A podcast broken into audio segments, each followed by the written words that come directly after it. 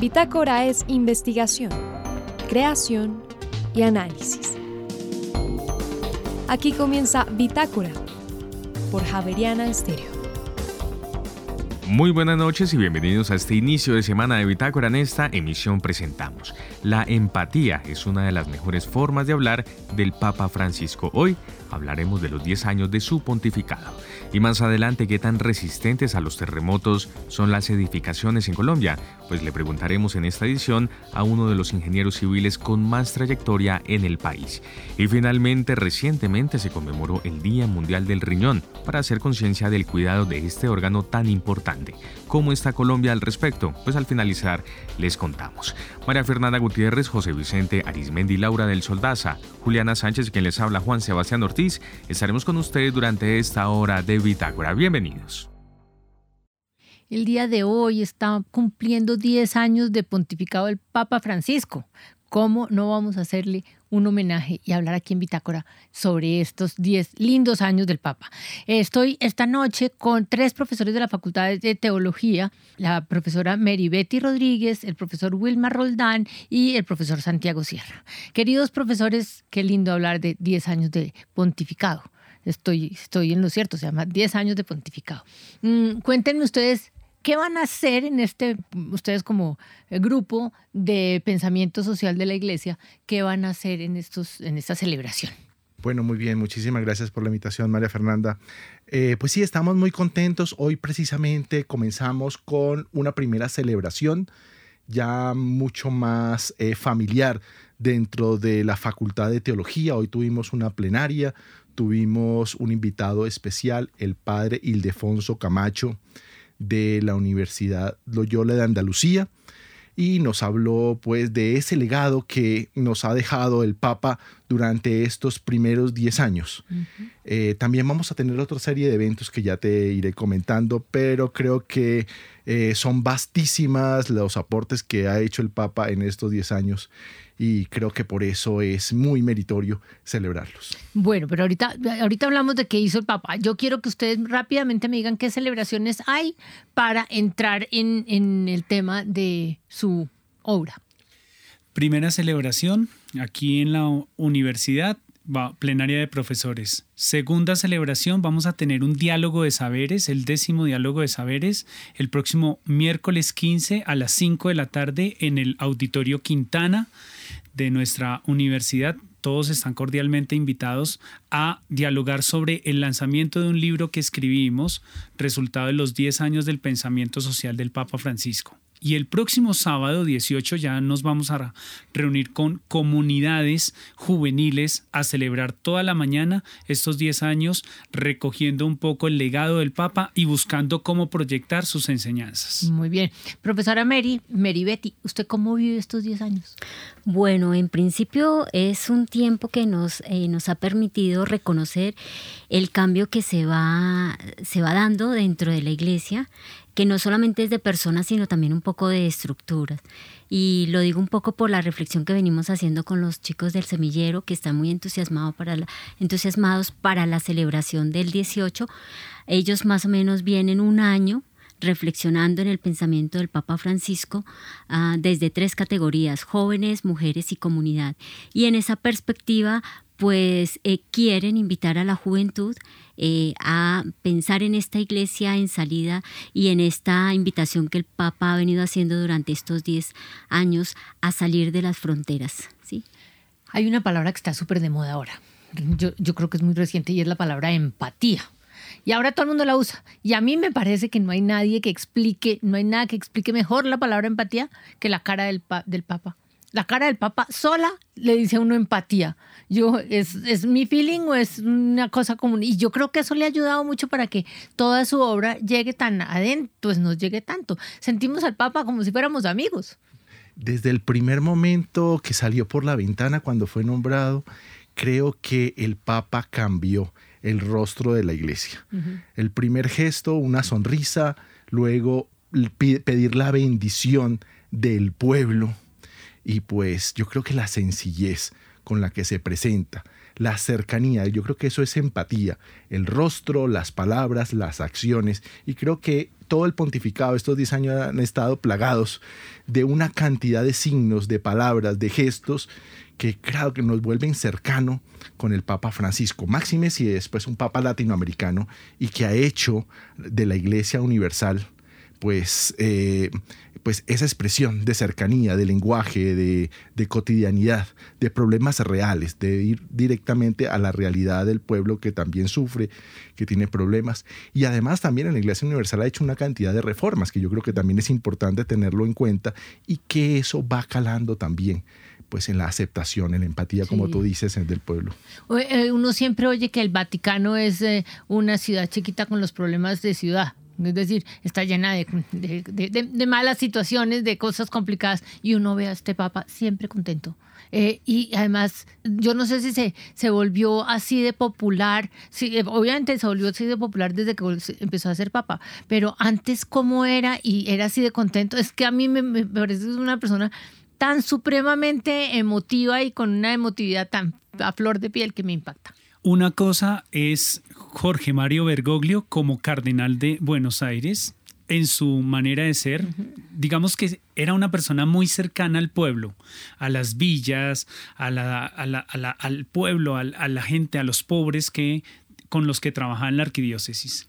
Pero hay datos de personas que han conocido y conocen al Papa y dicen que a partir del momento en que él acepta el ministerio de ser papa de la iglesia, cambia completamente y tiene verdaderamente un rostro de alegría.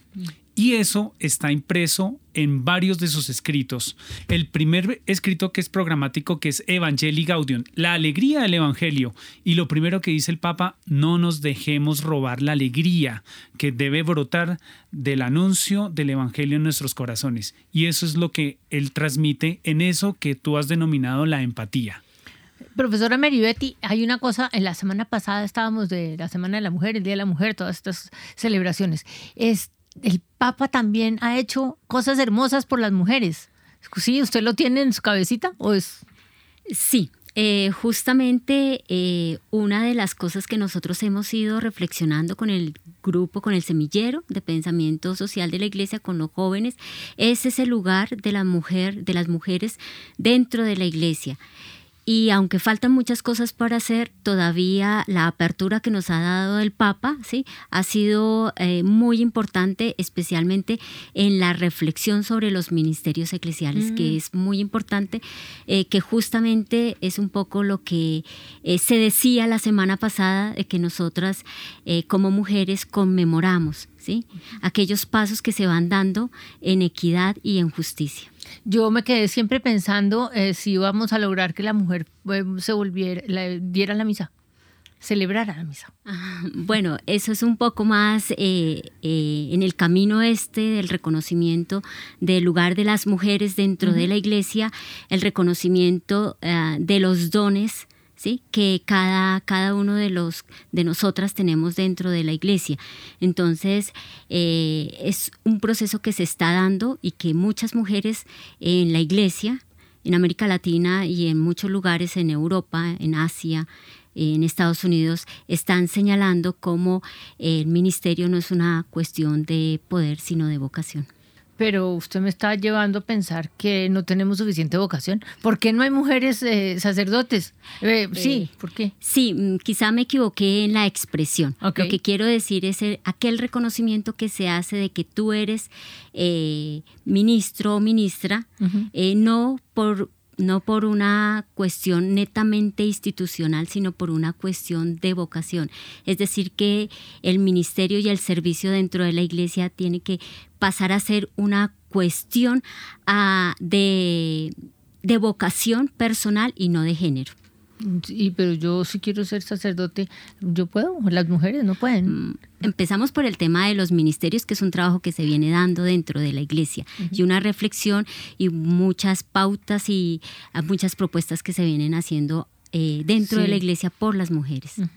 Hay una cosa que a mí me llama mucho la atención y es eh, que el Papa en estos 10 años ha hecho muchísimas reformas a todos los Por niveles. eso pensé que nos iba a volver sacerdotes. Pero hay una, sí, claro, pero la cuestión es que hay que hacer las reformas bien, porque o si no, pues esto puede causar eh, más problemas que soluciones. Y una de las cosas que está ahora como muy, muy en boga es esa palabra sinodalidad. ¿Qué significa sinodalidad? Viene de sínodo, ¿no? Y eran pues la reunión de los obispos eh, que se tenía siempre. Pero ahora el sínodo la sinodalidad precisamente es ese caminar juntos entre todos, construir. Ya no es un sínodo de obispos simplemente, sino es un sínodo de iglesia donde todos participan, donde cada vez se va ganando más espacio de participación, de ejecución, de protagonismo en todos los sectores, mujeres, laicos, niños, jóvenes, eh, poblaciones vulnerables. Yo creo que eso es una de las grandes reformas, fuera pues de, de otras que hemos visto en el derecho canónico, en la economía del Vaticano, en la relación pues con los, con los grupos diversos, que yo creo que también es importante tener en cuenta, porque no solamente es el caso de la mujer, sino de todos los que participamos en la iglesia. Cuando veamos una iglesia tan apartada, tan lejana, eh, pues yo creo que pues eh, no había esa empatía de la que hemos hablado hoy. Hoy creo que esa empatía se ha logrado precisamente por la inclusión de todos estos, estos sectores. Eh, ustedes me disculpan, pero yo sigo peleando porque yo quiero ver mujeres sacerdotes. ¿Por qué no hay mujeres sacerdotes con un papa tan abierto y tan hermoso? Sí, hay, digamos que históricamente hay tres razones y motivaciones. Una es de carácter de cómo la iglesia ha venido cambiando en el, en el transcurso del tiempo. El ministerio de las mujeres, especialmente hacia el sacerdocio, es, es una opción que se fue diluyendo en el camino de la iglesia, pasando de una iglesia comunidad a una iglesia institucional después del siglo IV. Hay ahí ya un, un, problema histórico que tenemos que tendríamos que profundizar. El segundo es una razón de carácter político. La iglesia se volvió institucionalmente muy cercana al poder y al poder especialmente de los gobiernos en tiempos de las monarquías. Y eso ya empezó a marcar una fuerte diferencia. Y un tercer factor es un factor, como bien lo enunciaba Meribetti, de carácter ministerial y hay un, una fundamentación que algunos se atreven a decir que hasta bíblica, de ver que en el grupo de los apóstoles no habían mujeres. Claro, Después nos dimos cuenta en los estudios de la exégesis y la hermenéutica que dentro de la comunidad apostólica habían mujeres que hicieron camino de discípulas y que también participaron de, la vida de los apóstoles. Pero esos son estudios mucho más recientes que hemos venido haciendo con, eh, con la exégesis y la hermenéutica. Pero siento que hay caminos que ha venido abriendo el Papa Francisco. Uno de ellos es el documento de Querida Amazonía, en donde la iglesia amazónica, en los ocho países que pertenecen a la Amazonía, se reúnen y hacen un sínodo para la Amazonía y uno de los de las solicitudes que hacen es por qué no empezamos a explorar la posibilidad de que haya un ministerio sacerdotal para las mujeres en estas zonas, en esta región que, que, que lo necesita. Y se empiezan a abrir algunas cuestiones y se habla de, esa posibilidad de ese ministerio. Sin embargo, el Papa casi que le pasa el tema a la misma iglesia sinodal de la Amazonía. Les dicen, vamos explorando los caminos, busquemos las posibilidades y de allí que uno de los numerales en donde él propone un ministerio sacerdotal para las mujeres es uno de los más discutidos en el documento de Querida Amazonía. Yo creo que, como decía Santiago, eso es un camino que se tiene que va, dar. Que vamos ahí. Bueno, 10 eh, puntos claves de lo que hizo el Papa. Y si acaso podemos un poquito, si tenemos por lo menos cinco de lo que le hizo falta. ¿Qué ha hecho? Reforma de la curia. Okay. Dos, visitas apostólicas a las comunidades y países más perseguidos del, del, cristianismo. 3. Un pacto educativo global. 4. Estrechar los lazos del diálogo interreligioso con otros líderes mundiales. Sí, lindo. Sí. 5. Eh, seguir haciendo y postulando procesos de paz en el mundo. 6. Eliminación de la segunda instancia para la nulidad matrimonial. Siete, poner a las periferias en el centro, como es el caso que acabamos de nombrar de la Amazonía. Siete, proponerle a el mundo una hacerle una propuesta de una reforma a la fraternidad en un mundo individualista a través de la Fratelli Tutti. O nueve, una propuesta de renovación de las relaciones con la casa común a través de la Laudato Si. Y diez, un proyecto ministerial sacerdotal y para toda la iglesia pastoral centrado en la Evangelii Gaudium. Bueno, esa, última sí no me la entendí, pero esa debe ser, ya está escrita y documentada. Eh, fue el primer documento que él eh, sacó en el 2013 en donde marcó todo el sendero de lo que iba a ser su reforma en la iglesia. ¿Qué le falta? Uy, pero entonces le falta. ¿Qué le falta al Papa? Le faltan muchas cosas, ya, sabe, ya saben muchas cosas. Creo que fruto del próximo sínodo van a salir muchísimas tareas. Ojalá podamos contar con el Papa para muchos años más, porque su creatividad, su dinamismo, y su espíritu joven, a pesar pues de su avanzada edad, creo que nos deja mucho por esperar y confiamos pues en su, en su dirección y en su carisma para seguir impulsando toda esta iglesia. Y si me dejan hacer una pregunta que puede no tener respuesta es, ¿está enfermito el Papa? ¿Podría abdicar? Podría, pero no quiere. Ok, chévere, eh, que no abdique. Sí, según, según eh, fuentes vaticanistas, eh, ya le han hecho la pregunta y él responde ese tipo de preguntas directamente diciendo que no, no, se no considera esa posibilidad en este momento, no quiere y lo sienten muy lúcido en este momento a pesar de su imposibilidad física en algunos aspectos sociales. Queridos profesores Meribetti Rodríguez, Wilmar Roldán y Santiago Sierra. Eh, Nada, feliz cumpleaños al Papa y que dure muchos más años, que lo necesitamos por ahí unos 200. 250. Vale, y así sea. Muchas gracias, María Fernanda. Feliz noche. Y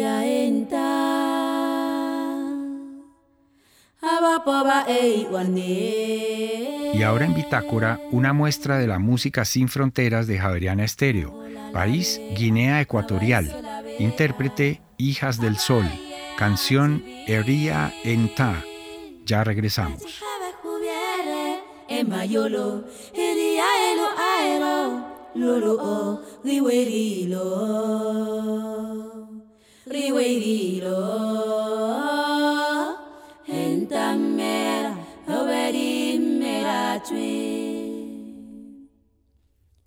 cabo abopeo be alubo kie iteleo Chile, Cabo, Abateo, colo, que bien, e bien chao, colea, nenta palmera,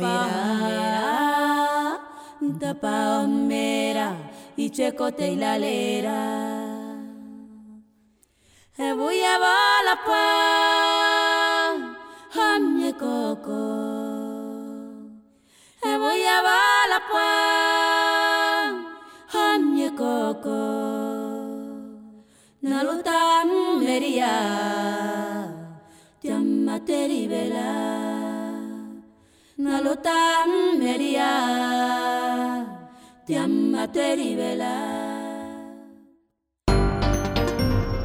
Bitácora es investigación, creación y análisis. Bitácora de lunes a jueves de 8 a 9 de la noche por Javeriana Stereo.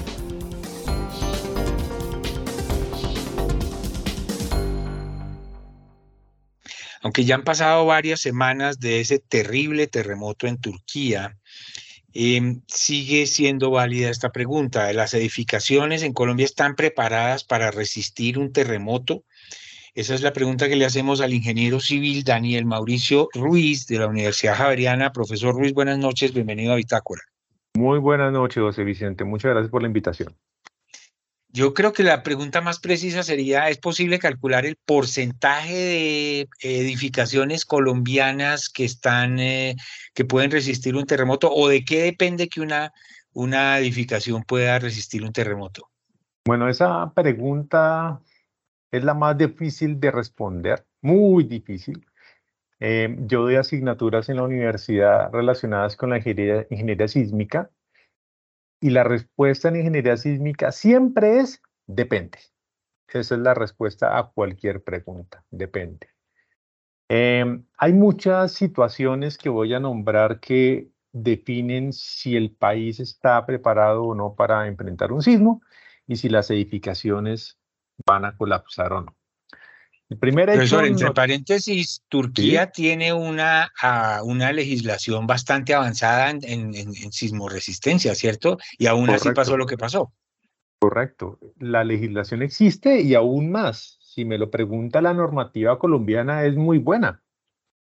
Es excelente y, y en realidad es excelente porque hemos logrado, voy a utilizar una palabra, tropicalizar, ¿cierto?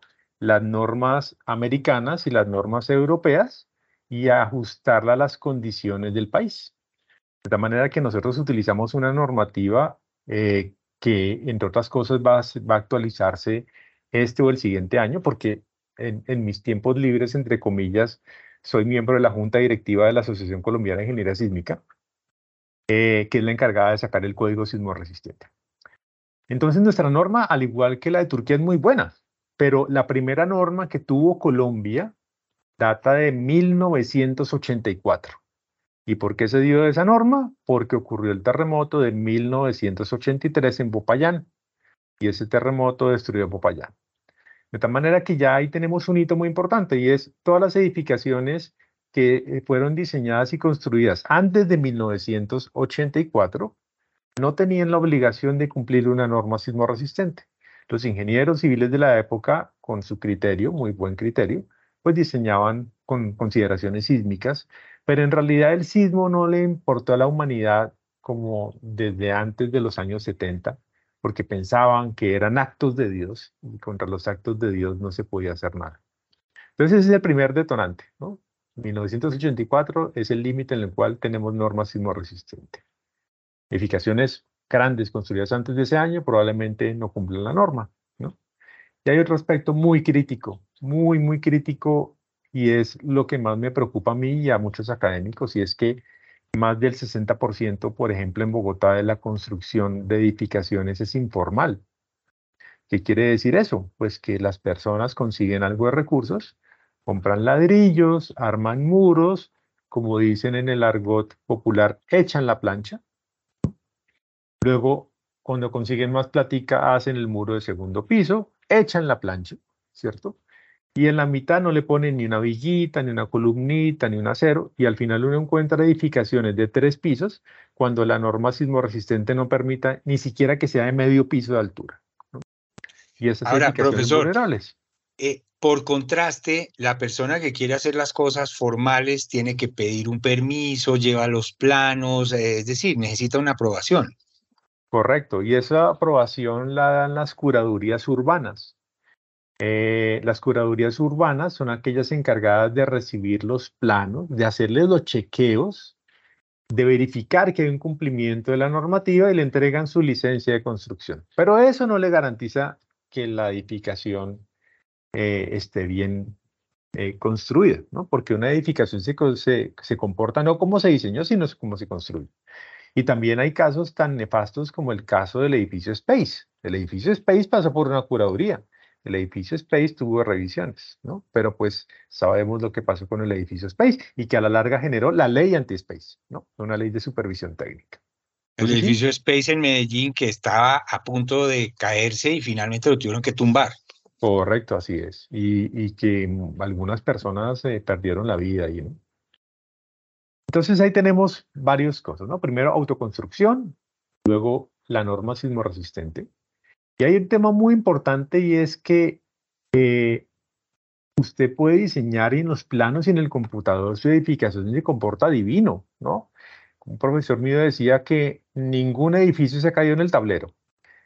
La obra civil se va a comportar de acuerdo con el cuidado que tengan los obreros, los ingenieros supervisores de la obra, que coloquen bien los aceros de refuerzo, que las columnas tengan el tamaño adecuado, que las vigas tengan el tamaño adecuado como dicen los planos, que haya una supervisión técnica, que no se cometan errores, que los materiales que se utilizan sean los adecuados, porque esas revisiones ya no las hace la curaduría. Entonces, también pasamos porque la supervisión técnica en las obras civiles es muy importante para que tenga un buen comportamiento sísmico.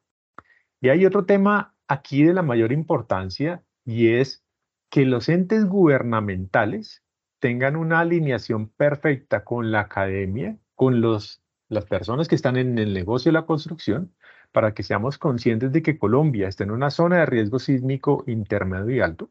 Y hay un número muy diciente y es que más del 80% de la población colombiana vive en zonas de amenaza sísmica intermedia y alta, ¿no? O sea que estamos expuestos a unas zonas sísmicas bastante complejas. Pues tiene que haber una articulación entre el gobierno, la construcción y la academia para que podamos minimizar las condiciones de riesgo sísmico.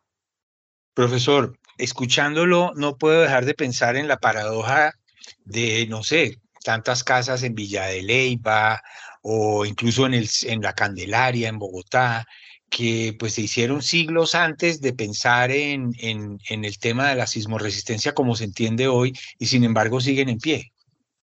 Ese es un argumento que me encanta que lo hayas sacado a colación, porque cuando hace 20 años yo empecé a investigar en temas de refuerzo de edificaciones históricas, fue alguno de los argumentos que me sacaron los restauradores. Me decían, Daniel, pero es que la Candelaria lleva 300 años en pie. Mire esta casita tan linda, 300 años en pie y usted quiere reforzarla, pero ¿para qué? No hace falta, ¿no? Ya ha pasado sismos y la casita sigue en pie. Entre comillas, por fortuna, ya le digo porque entre comillas, en el año 2003 ocurrió un sismo en Irán.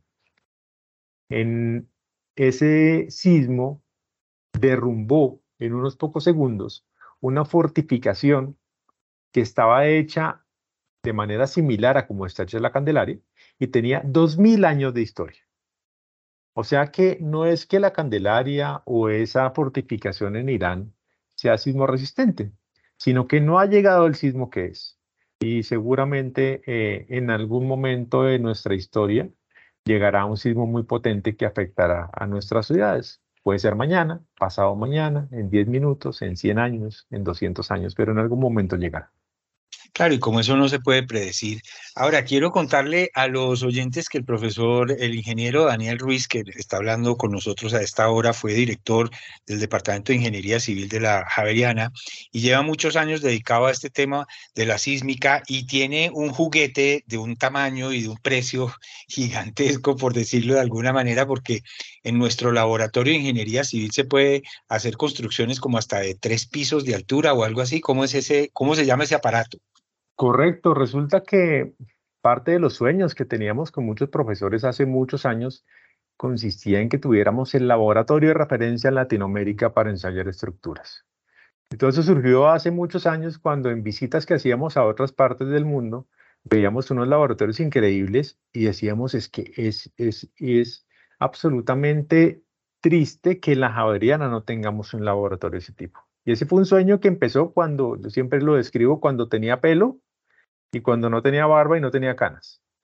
Y por fortuna logramos hacer muchas investigaciones, conseguir recursos externos de consultoría y la universidad creyó en nosotros y se construyó el laboratorio más importante que tiene hoy en día Latinoamérica en el sótano del edificio José Gabriel Maldonado, donde podemos ensayar edificios hasta de tres pisos de escala real, someterlos a cargas de terremoto y tenemos una mesa vibratoria que se mueve en dos direcciones y que nos permite ensayar edificios a escala real y a escala reducida eh, con unas capacidades que ninguna otra universidad en Colombia tiene, porque podemos generar sismos con magnitudes hasta de 8 o 9, ¿no? Y en esos juguetes que usted bien menciona, juguetes para grandes, pues es que hemos podido hacer investigación que le aporta al país. Porque lo que hemos hecho en ese laboratorio hoy en día hace parte de la norma sismoresistente y es de obligatorio cumplimiento, de tal manera que hemos cumplido con una de las misiones de la universidad y es, eh, digamos, que llegar a lo social y disminuir la posibilidad de que haya muertes por terremotos.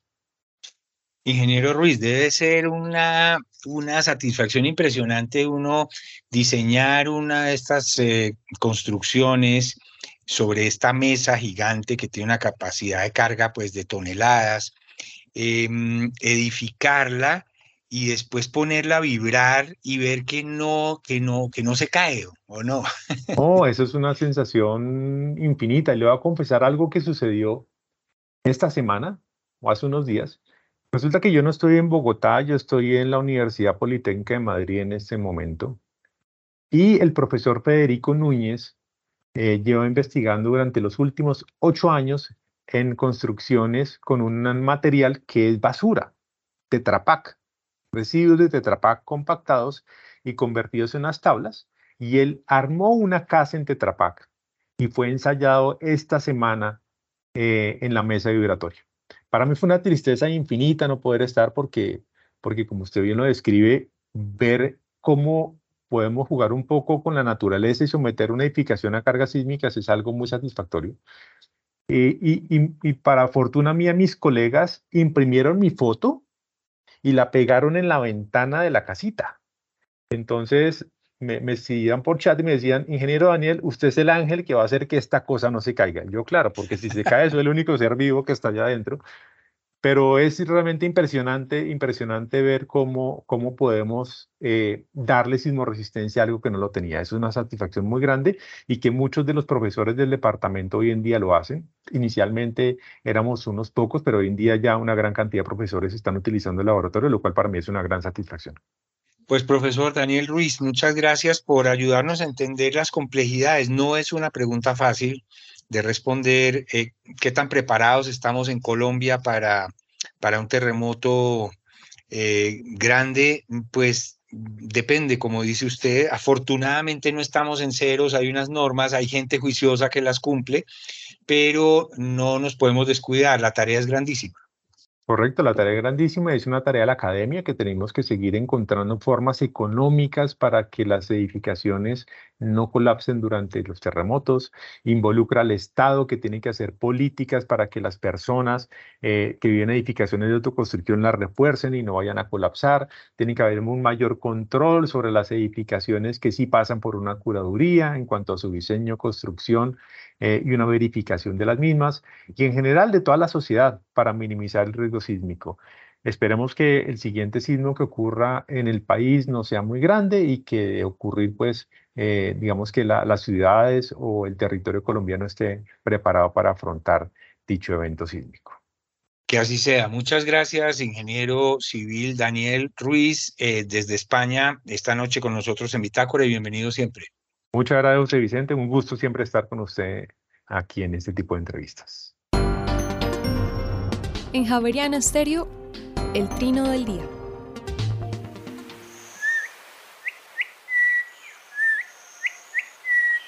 El turpial montañero que estamos escuchando vive en Antioquia, Valle del Cauca y Nariño. Su canto sonoro y melodioso es a la vez su mayor atractivo y su peor desgracia, porque lo convierte en una especie predilecta como ave de jaula. En estado silvestre vive en los bordes del bosque, rastrojos y plantaciones. Viaja en parejas o en grupos de hasta 10 ejemplares. Su nombre científico proviene de las palabras griegas ícteros, que significa amarillo, y ater, negro, los dos colores de su vistoso plumaje. El trino del turpial montañero forma parte del Banco de Sonidos de Aves Colombianas recopilado por el Instituto von Humboldt y la Universidad de Cornell.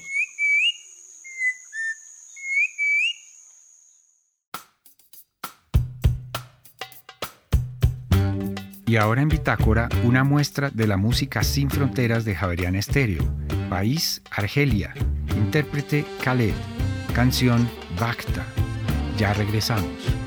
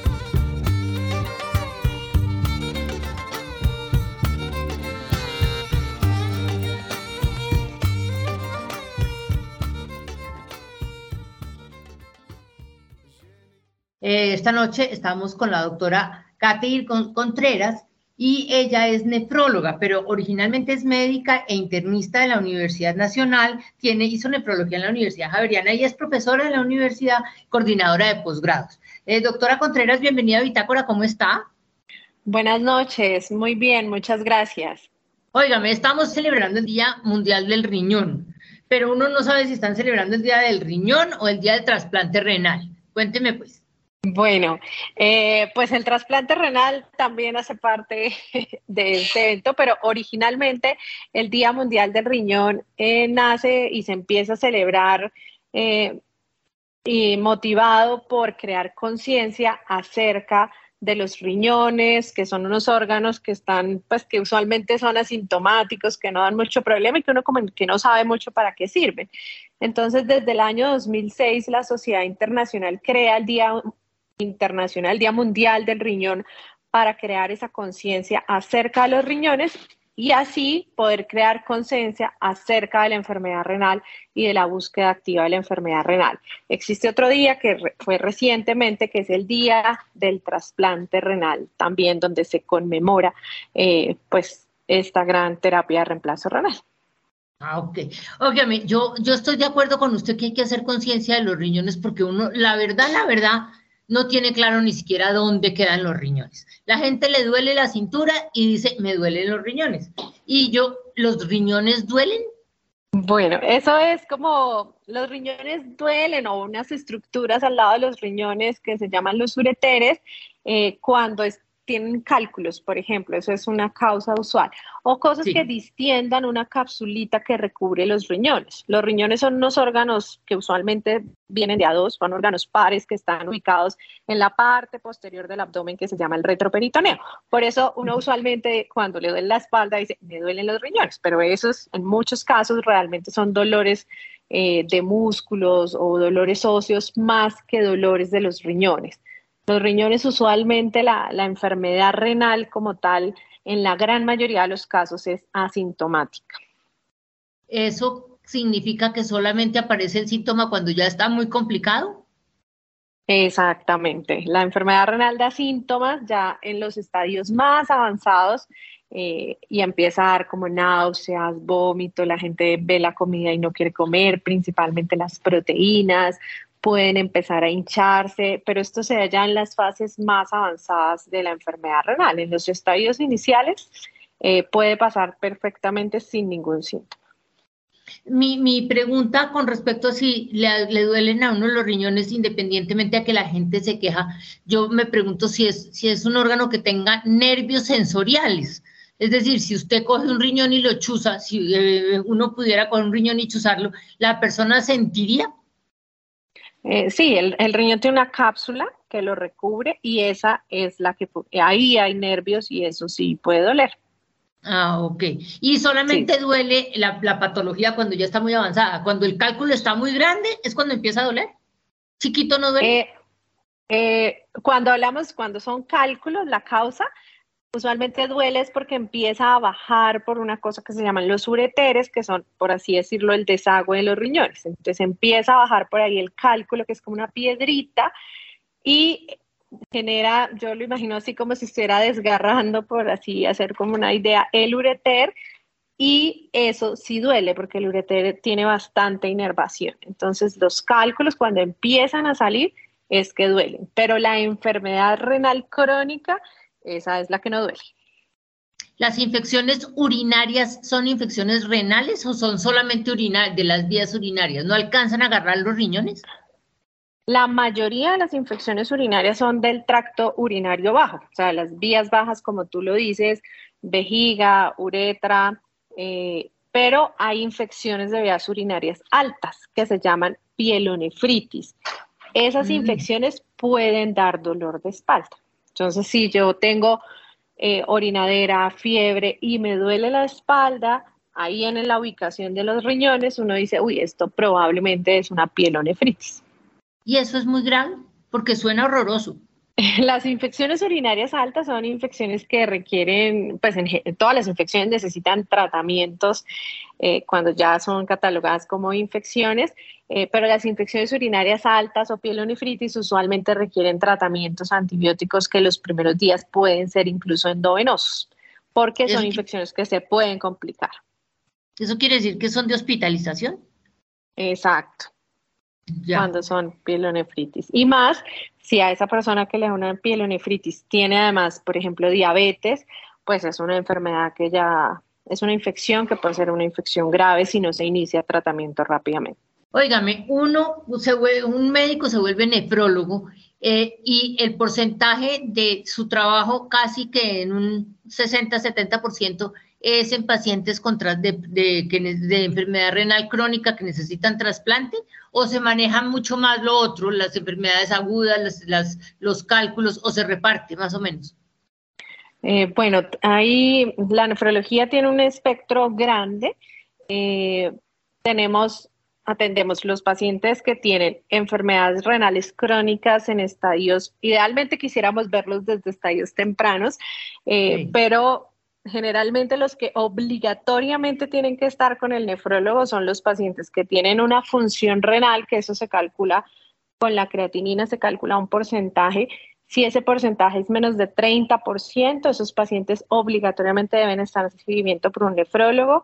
Los pacientes que se encuentran en diálisis, ya sea hemodiálisis o sea diálisis peritoneal, obligatorio en el nefrólogo y los pacientes trasplantados renales, el seguimiento post-trasplante se los hace el nefrólogo. Eh, y también, pues los nefrólogos estamos en el área hospitalaria. En el área hospitalaria atendemos los pacientes que de manera aguda hacen compromiso de la función renal, que se llama lesión renal aguda. El paciente está hospitalizado por una neumonía, por ejemplo, y es una neumonía severa. En esa infección tan severa terminan afectándose los riñones. Eh, cuando esa afección es muy severa, esos pacientes son valorados por los nefrólogos. Ya, ya, ya.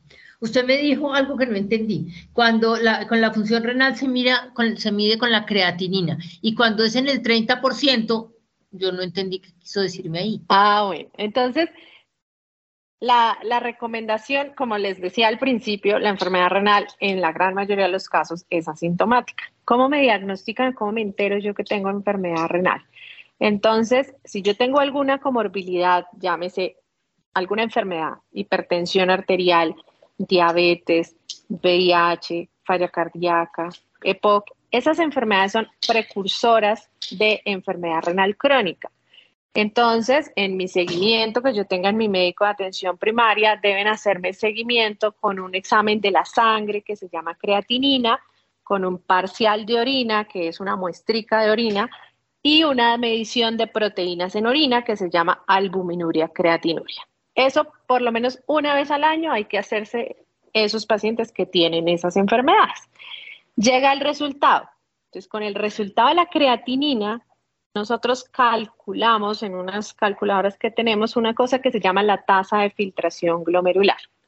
¿Por qué? Porque una joven de 20 años puede tener uno de creatinina y es normal para él, la filtración le va a dar normal. Pero una señora de 80 años con uno de creatinina seguramente ya el cálculo de la muestra le va a dar, desde la fórmula le va a dar menos de 60. Entonces, a veces a, los, a mí me pasa que me llama alguien de mi familia, no, es que acá tengo un asterisco en la creatinina. Y uno, bueno, venga y le calculamos la tasa de filtración. Y esa tasa de filtración glomerular le da más de 60 y no tiene otro marcador pues de daño renal, no bota proteínas, el parcial de orina es normal, entonces ese paciente no tiene enfermedad renal, seguramente es que su masa muscular es mayor. Entonces es clave creatinina y que el médico calcule la tasa de filtración glomerular. ¿Por qué me habló de la tasa muscular? ¿Qué tiene que ver la masa muscular con la creatinina?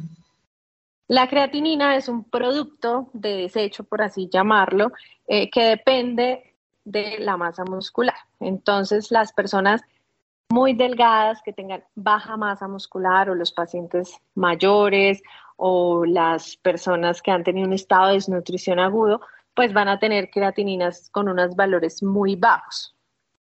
Eh, mientras que, por ejemplo, las personas que van al gimnasio, que tienen una masa muscular bastante grande, esos pacientes pueden tener unas creatininas que están un poquito, o pues uno puede ver creatininas un tris más alticas, pero no tienen ningún otro marcador que diga que los riñones funcionan más. Entonces, la creatinina depende directamente de la masa muscular, están muy relacionadas las dos.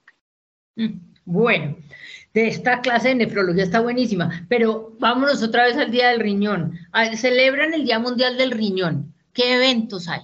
¿Qué pasa ahí? ¿Por qué hicieron ayer? Bueno, entonces estuvimos haciendo este año, cada año la, la campaña mundial tiene como un objetivo. Entonces van, el eslogan grande es salud renal para todos. Entonces, un año son los niños, otro año son las mujeres, otro año eh, las poblaciones indígenas y este año está dedicada a los vulnerables y a estar preparados para las catástrofes. Entonces, eh, pues a raíz de lo que ha sucedido, el, COVID pues fue una catástrofe, los terremotos, las inundaciones son catástrofes.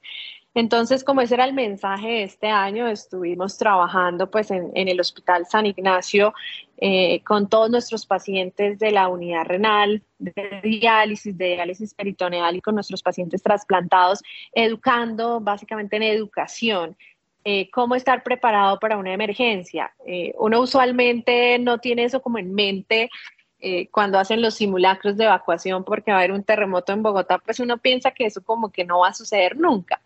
Pero cuando uno tiene pues enfermedades, eh, debería tener y estar preparado para ello. Entonces estuvimos haciendo educación, eh, promoviendo tener un kit de emergencia donde tenga medicamentos para dos o tres días, tener una maletica donde usted tenga su resumen de historia clínica, su kit para de medicamentos de dos o tres días, sus datos de identificación, acordar con su familia un punto de encuentro en caso de que haya un desastre natural de tal manera que, el paciente también pues vaya creando conciencia pues de que puede suceder. Y en la unidad de diálisis estuvimos también haciendo simulacros de cómo la diálisis que se hace en, el hospital o en, en, las unidades renales, el paciente está conectado a una maquinita que le está sacando la sangre, se la devuelve limpia. Eso es un proceso de cuatro horas, no duele, nada, el paciente está ahí conectadito. Pero en caso de un terremoto, de que haya eh, que evacuar, pues hay que desconectarse. Entonces estuvimos enseñándoles y, recordando cómo hacer el proceso de desconexión por parte del paciente, las rutas de evacuación, eh, para pues poder estar preparados en caso de que algún día llegara a suceder. Mm, unas jornadas diferentes a la vida normal, por lo que veo. Exactamente, si no es solo corra a ver por cuál salida eh, puede irse, sino eh, hay que desconectarse de acá corra y ve a, ver qué hace con la máquina. No se la puede llevar y no se puede soltar porque se le sale la sangre, entonces mire a ver cómo solucionar el problema. Doctora Contreras, usted es muy amable conmigo, me dio una clase deliciosa. Eh, no sé si me queda, si, si quedo tranquila. Es decir, es que, es que el, uno siente que los riñones son unos órganos muy importantes del cuerpo, pero uno no les para bolas. Así como no le pasa de pronto con el corazón, pero los riñones uno no les para bolas. ¿Sienten ustedes lo mismo? Eh, totalmente. Si uno se presenta y dice soy nefrólogo y lo miran como, ¿qué es eso? ¿Qué es eso? Exacto. Eh, exactamente. No, y los estudios dicen que, que la conciencia de enfermedad renal entre las personas que tienen enfermedad renal sigue siendo muy baja, no alcanza ni siquiera el 50%, porque la gente sigue orinando, no se hincha, entonces dicen, no, pues yo no sufro de los riñones. Entonces es un mito que toca ir cambiando y poco a poco ir creando conciencia. ¿Hay algo para prevenir sufrir de cálculos, por ejemplo? De cálculos, mantenerse muy bien hidratado. Las la, la, hidratación es clave, hidratación con agua, ¿no? No con gaseosa, la hidratación con agua. Mm. Yo creo que muchas personas que están, nos están oyendo van a pensar lo mismo que yo. ¿Cómo hacemos para que el agua sea más rica y no la tomemos? es, es, es costumbre. Agua. yo creo que es costumbre, es algo, porque nuestra cultura es muy del jugo, ¿no? El almuerzo tiene que ir con jugo, el desayuno con jugo. Entonces, algo al agua. Pues unas goticas de limón para que le sepa otra cosita. Pero, pero yo creo que es costumbre. Y la otra costumbre es echar sal a la comida sin, sin probarla, ¿no? Esa es otra costumbre que Y esa también golpea los riñones. También golpea los riñones. Entonces toca no usen salero, saquen salero, aplicar en la preparación de las comidas una y empezar a condimentar con otras cosas, a darle sabor con otras. Maticas, maticas. Exacto. Exactamente. Doctora Contreras, muchas gracias. Y no, no se le puede decir feliz día del riñón porque creo que eso no es algo. De todas maneras, eh, nada, gracias. Yo creo que mejor bueno. gracias por darle a la gente y darnos a todos esta, eh, esta conciencia sobre la importancia del riñón. Siempre bienvenida por acá, por Javerian Estéreo. Muchas gracias, María. Buena noche. Y antes de finalizar esta emisión de Bitácora, les tenemos tres recomendaciones culturales para que ustedes se programen con nosotros durante la jornada de mañana. Iniciamos nuestra agenda con el taller Cerámica Manos que dan vida, un espacio para indagar y conversar alrededor de los saberes tradicionales, las raíces culturales por medio de la cocina, la cerámica y las tradiciones con fines medicinales y también rituales. Recuerde mañana a las 10 de la mañana en la página web www.biblored.gov.co por otra parte, sobre la una de la tarde se realizará el taller Inspira y Aprende. Esta es una oportunidad para conocer cómo usar las redes sociales y también indagar sobre el funcionamiento de los procesos de compra en un ambiente digital. Recuerde a la una de la tarde en el Auditorio Casa de la Cultura en Cota. Y finalmente a las 8 de la noche se llevará a cabo el musical visual Bowie Inmerso un show musical con proyecciones audiovisuales de las más icónicas canciones de David Bowie, a través de un viaje para conocer el artista británico desde sus orígenes. Recuerde mañana a las 8 de la noche en el Planetario de Bogotá. Y así llegamos al final de esta emisión de Bitácora. A ustedes muchas gracias por haber estado con nosotros. Los invitamos a que continúen en Javeriana Stereo. Ya llega una nueva entrega de la serie radial 50 vidas en su segunda temporada y a continuación el profesor Juan Carlos Valencia y Jazz del Mundo. Que tengan todos ustedes un feliz inicio de semana.